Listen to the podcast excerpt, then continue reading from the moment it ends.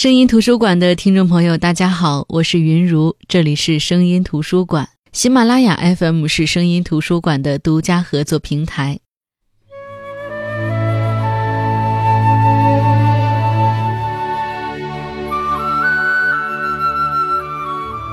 可能很多人会觉得我的声音现在听起来比较疲惫，确实，在媒体工作。如果春节想休息的话，就要在兼顾平常的节目的同时呢，提前把春节的各种各样的编排啊、节目呀提前做出来。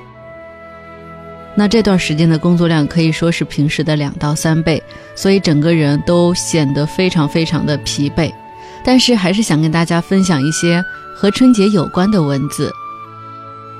春节呢是中国人心目当中最重要的节日，每个人都有属于自己的过年记忆。在著名的作家笔下，也有不少关于过年的描写。这些描写或者生动，或者谐趣，或者真挚，都令人印象深刻。那这个春节，声音图书馆就和你分享作家笔下的春节。今天和大家分享莫言的《故乡过年》。我们来看看，在莫言小时候，山东高密的农村是如何过年的。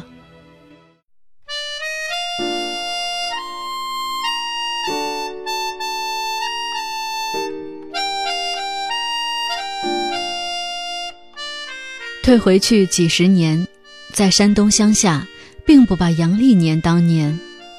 那时，在人们的心目中，只有春节才是年。这与物质生活的贫困有关，因为多一个节日，就多一次奢侈的机会。当然，更重要的还是观念问题。春节是一个与农业生产关系密切的节日，春节一过。意味着严冬即将结束，春天即将来临。春天的来临，也就是新一轮农业生产的开始。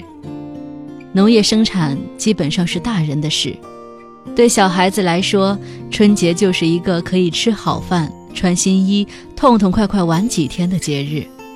当然，还有许多的热闹和神秘。我小时候特别盼望过年。往往是一跨进腊月，就开始掰着指头数日子，好像春节是一个遥远的、很难到达的目的地。对于我们这种焦急的心态，大人们总是发出深沉的感叹，好像他们不但不喜欢过年，而且还惧怕过年。他们的态度令当时的孩子感到失望和困惑。当然，现在我完全能够理解了。我想，长辈们之所以对过年感慨良多，一是因为过年意味着一笔巨大的开支，而拮据的生活预算里往往还没有备足这笔钱；二是飞速流逝的时间对他们构成的巨大压力。小孩子可以兴奋地喊：“过了年，我又长大了一岁。”老人则无可奈何地叹息：“唉，又老了一岁。”过年意味着小孩子正在向自己生命过程中的辉煌时期进步，而对于大人，则意味着自己正向衰朽的残年滑落。熬到腊月初八是盼年的第一站，这天的早晨要熬一锅粥，粥里要有八种粮食，其实只需七种，不可缺少的大枣算是配料。据说解放前腊月初八凌晨。富裕的寺庙或者慈善的大户人家，都会在街上支起大锅施粥，叫花子和穷人们都可以免费果腹。我曾经十分向往这种施粥的盛典。想想那些巨大无比的铁锅支在露天里，盛麻袋的米豆倒进去，粘稠的粥在锅里翻滚着，鼓起无数的气泡，浓浓的香气弥漫在凌晨清冷的空气里。一群手捧着大碗的孩子排着队，焦急地等待着。他们小脸冻得通红，鼻尖挂着清鼻涕。为了抵抗寒冷，人们不停地蹦跳着，喊叫着。我经常幻想着，我就等在领粥的队伍里，虽然饥饿，虽然寒冷，但心中充满了欢乐。后来，我在作品中。数次描写了想象中的施粥场面，但写出来的远不如想象中的辉煌。过了腊八，再熬半月，就到了辞灶日。我们那里也把辞灶日叫做小年，过得比较认真。早饭和午饭还是平日里的操食，晚饭就是一顿饺子。为了等待这顿饺子，我早饭和午饭吃的很少。那时候我的饭量大的实在是惊人，能吃多少个饺子就不说出来吓人了。辞灶是有仪式的，那就是在饺子出锅的时候，先盛出两碗供在灶台上，然后烧半刀黄表纸，把那张灶马也一起焚烧。焚烧完毕，将饺子汤淋在一点纸灰上，然后磕一个头，就算祭灶完毕。这是最简单的。比较富庶的人家，则要买来些关东糖供在灶前。上供的意思大概是让即将上天汇报工作的灶王爷尝点甜头，在玉皇大帝面前多说好话。也有人说关东糖可以粘住灶王爷的嘴，这种说法不近情理。你粘住了他的嘴，坏话固然是不能说了，但好话不也说不成了吗？祭完了灶，就把那张从灶马上裁下来的灶马头贴到炕头上。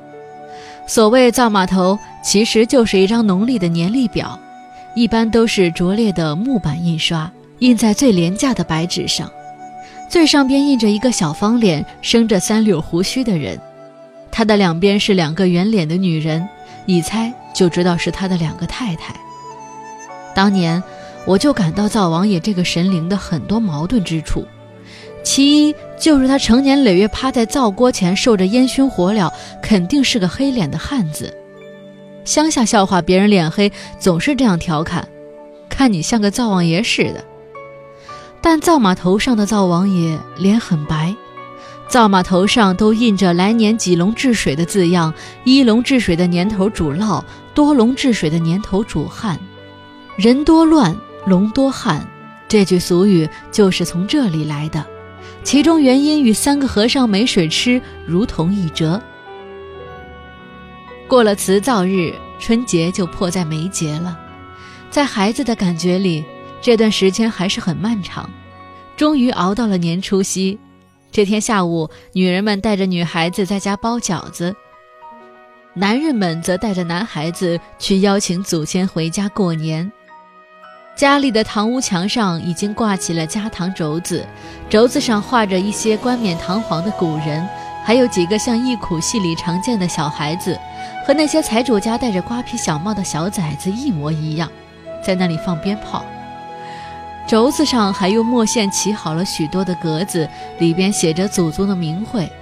轴子前摆着香炉和蜡烛，还有几样贡品，无非是几颗糖果、几块饼干。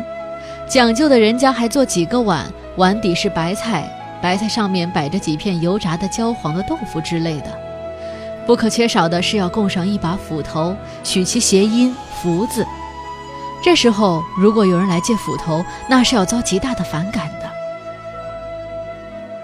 那时候不但没有电视，连电都没有，吃过晚饭就睡觉，睡到三星正晌时，被母亲悄悄地叫起来。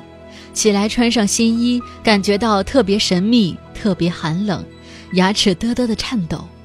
加糖轴子前的蜡烛已经点燃，火苗颤抖不止，照耀的轴子上的古人面孔闪闪发光，好像活了一样。院子里黑得伸手不见五指，仿佛有许多高头大马在黑暗中咀嚼谷草。如此黑暗的夜，再也见不到了。现在的夜，不如过去黑了。这是真正的开始过年了。这时候绝对不许高声说话，即便是平日里脾气不好的家长，此时也是柔声细语。至于孩子，头天晚上母亲已经反复的叮嘱过了，过年时最好不说话，非得说时也得斟酌词语，千万不能说出不吉利的词，因为过年这一刻关系到一家人来年的运道。做年夜饭不能拉风箱，呱嗒呱嗒的风箱声会破坏神秘感，因此要烧最好的草，棉花柴或者豆秸。我母亲说，年夜里烧花柴出刀财，烧豆秸出秀才。秀才嘛，就是知识分子，有学问的人。但刀财是什么？母亲也解说不清。大概也是个很好的职业，譬如武将什么的，反正不会是屠户或者刽子手。因为草好，灶堂里的火光熊熊，把半个院子都照亮了。锅里的蒸汽从门里汹涌地扑出来，白白胖胖的饺子下到锅里去了。每逢此时，我就油然地想起那个并不贴切的谜语：“从南来了一群鹅，扑棱扑棱下了河。”饺子熟了，父亲端起盘子，盘子上盛了两碗饺子，往大门外走去。男孩子举着早就绑好了鞭炮的杆子，紧紧地跟随着。父亲在大门外的空地上放下盘子，点燃了烧纸后，就跪下向四面八方磕头。男孩子把鞭炮点燃，高高的举起来，在震耳欲聋的鞭炮声中，父亲完成了他的祭祀天地神灵的工作。回到屋子里，母亲、祖母们已经欢声笑语了，神秘的仪式已经结束，接下来就是活人的庆典了。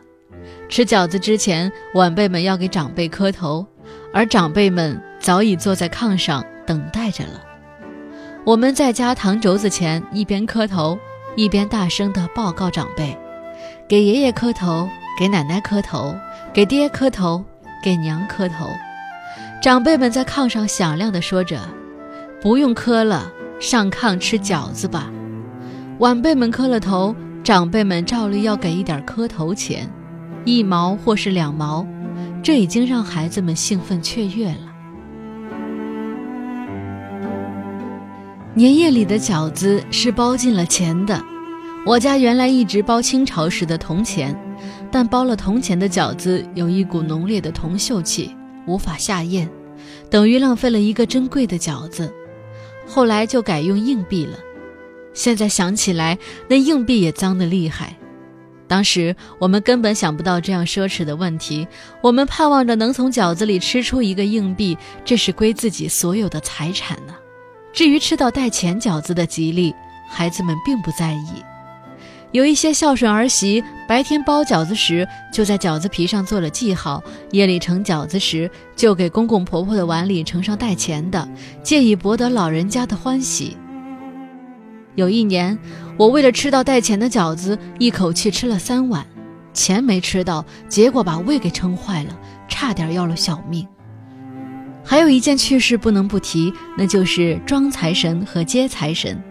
往往是一家人刚刚围桌吃饭时，大门外就响起了响亮的歌唱声：“财神到，财神到，过新年放鞭炮，快答复，快答复，你家年年盖瓦屋，快点拿，快点拿。”金子银子往家爬。听到门外财神的歌唱声，母亲就盛上半碗饺子，让男孩送出去。扮财神的都是叫花子，他们提着瓦罐，有的提着竹篮，站在寒风里等待着人们的施舍。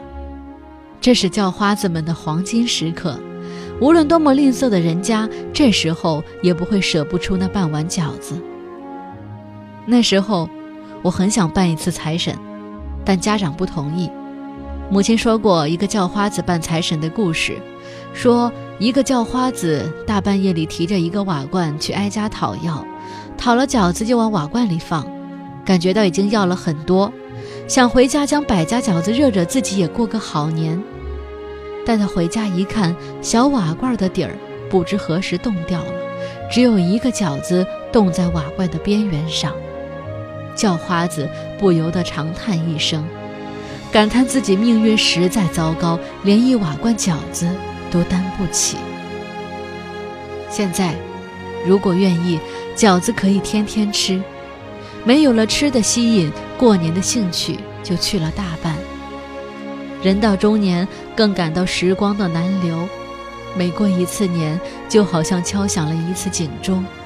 没有美食的诱惑，没有神秘的气氛，没有纯洁的童心，就没有过年的乐趣。但这年，还是得过下去。为了孩子，我们所怀念的那种过年，现在孩子不感兴趣，他们自有他们欢乐的年。时光实在是令人感到惶恐，日子像流水一样，一天天划了过去。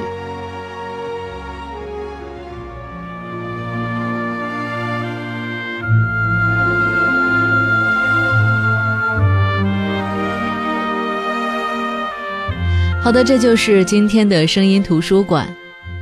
春节在千百年来已经形成了一套完整的习俗，譬如说我们都会贴春联、放鞭炮，但是在这样的统一标配之外呢，在天南海北又因为地方不同而有所差异。我相信莫言笔下故乡过春节的一些习俗和文化，会让一些朋友有同感，也会让一些朋友觉得莫名其妙。正因为地方不同带来的这些差异，构成了千姿百态的春节文化。那这些文化根植在我们的记忆当中，一代代的传承下来。好的，我是云如，这里是声音图书馆，我们下期再见。